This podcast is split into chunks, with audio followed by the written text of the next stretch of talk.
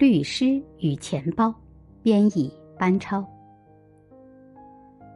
畅销书作家马克思·卢卡多在他的书《阿门之前》里写了一个律师为客户打赢官司的故事。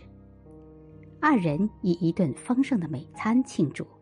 用餐完毕，客户递给律师一个精美的摩洛哥皮革钱包，请您收下它，聊表我的谢意。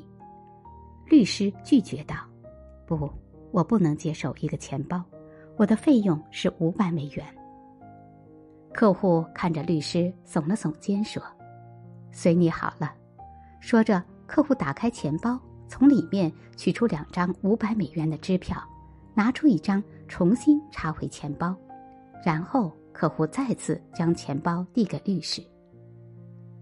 有时候，我们对生活的给予并不领情。认为别人得到的更多更好，或者我们还可以获得更多。事实上，我们现在拥有的可能已经是想要的全部了，甚至几倍。怀着一份感恩的心看待生活吧，因为你并未意识到你拥有的全部。